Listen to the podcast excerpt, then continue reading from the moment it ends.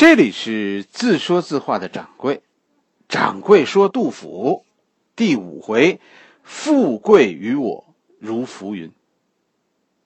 上一回咱们讲到，杜甫是一个满身金光，但是身后阴影好长好长的人。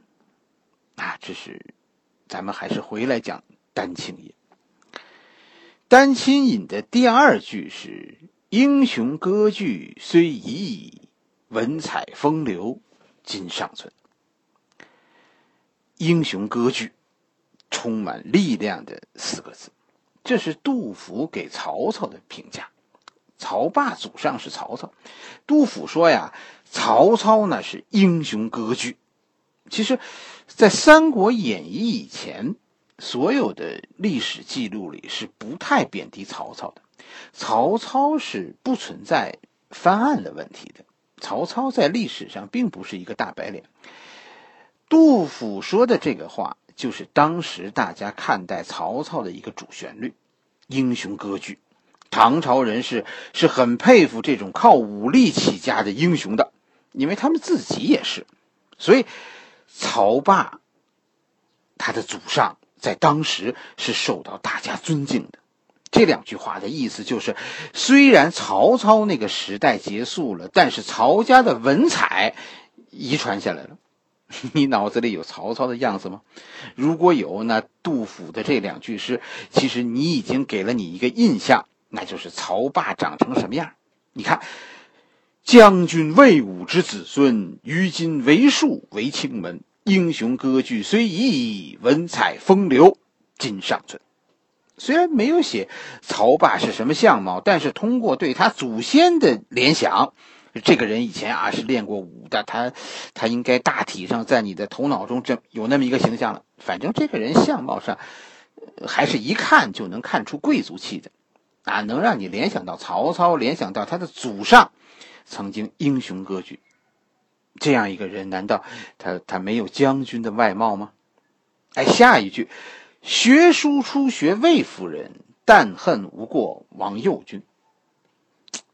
这得说一句，这句话以前啊见过一些翻译，而且多数翻译其实对这句话的翻译都是错的。他们错误的把这句话解释为曹霸呀是魏夫人的学生，他和王右军是同学，但是呢学习上他又不如王右军优秀。啊，就是学书初学魏夫人，但恨无过王右军。哎，其实呢，这句话是错，讲错，就是这样。读古人的文章，读诗，你一定要了解那个时代。啊，这种刚才那种解释错在哪儿了呢？关公战秦琼，魏夫人是什么年代的人？魏夫人是魏晋那个时代的人。王羲之呢？王羲之咱们知道是晋朝的，他们都不是唐朝人，而且和和曹霸呀，他们差着三百多年。那曹霸怎么可能说拜魏夫人为师？又又怎么和王右军是是同学呢？这句话“学书初学魏夫人，但恨无过王右军”是什么意思呢？魏夫人在这儿并不是指一个人。而是指一个学派，一个一个书画流派。唐王朝对于汉家文化其实是非常痴迷的，所以像书法这样汉民族文化的符号，在唐朝是受到皇帝们的追捧的。唐朝的皇帝是以自己是哪个书法家的粉丝为荣的。唐太宗李世民，咱们知道。这是王羲之的粉丝，是吧？武则天更是把王羲之的书书法带到了坟里了。王右军就是王羲之，魏夫人是王羲之的老师，就是魏夫人开创了一种书法体系。所以这句话的解释应该是：曹霸开始学书画的时候，就是学的魏夫人这个流派的。但是呢，但是他没能超过王羲之。王羲之的书法你是超不过去的，为什么？他是书圣，你没办法超越，最多你说你就写的和他一样，哎，你写的一样，那也只是平，对吧？你只要写的跟他不一样，那就不如他。因为他就是这个标准，你你怎么可能超越呢？曹霸的这个程度，但恨不过王右军，哎，这几乎咱们听着就是追平了。啊，在唐朝，王羲之的书法是影响了汉文明书法的一种字体，当时的人都是模仿王羲之的。这句话写的非常好，曹霸的字啊写的很好，而且就是当时流行的笔法。哎，这这是盛赞曹霸的书法，啊，书和书圣有一拼。下一句呢是。丹青不知老将至，富贵于我如浮云。这句话是这一首诗当中可能流传最广的一句话。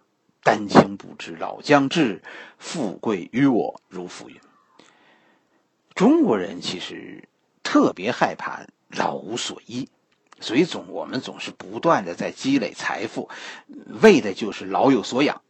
所以一个人如果没有积蓄，而他能活得很潇洒，这在我们中国人看来，这算是一种境界。我们嘴里说羡慕这种生活，但其实心里啊、背地里都是说：“哎，瞧这个二百五啊，这有他后悔的那一天。”丹青不知老将至，就是说曹霸似乎就是这样一种具有超脱眼光。和生活态度的人，曹霸视富贵如浮云，甚至到了把养老都不放在心上的地步。这句话其实有所指，这话背后有个故事，咱们讲讲。富贵于我如浮云这句话呀，不单单是一种感慨。曹霸是可以做官的，皇帝是请他做官的，请了很多次。你做官，那就那就有人养老呗。但是曹霸一直拒绝做官，这件事呢，就咱们讲的实际上就是曹霸将军这个将军的头衔的由来。唐玄宗啊，非常喜欢曹霸的画啊。曹霸，咱们咱们咱们下面几回会讲，曹霸善于画马，嗯，他画的是工笔画，就画马和骑马的人物，他画的特别好。但是很遗憾呢，咱们。没见过，因为他的画失传了。唐玄宗喜欢曹霸，但是曹霸呢，总说不想待在宫里，要回到民间。唐玄宗不想让曹霸走，但是又没办法，画家是个特殊行业，你留住曹霸的人，可是留不住曹霸的心。他不好好画，你也没用，怎么办呢？其实，咱们下边这首诗讲的就是这件事。皇帝于是怎么样？挖空心思想出一个又一个画家无法拒绝的要求，就是一个比一个难的题目，让曹霸画。曹霸这个人每次都说这是最后一张了啊，画完我就走。但是当新的任务来的时候，曹霸又完全无法控制自己那种创作冲动，结果这个画是画了一幅。又一幅，曹霸画了很久。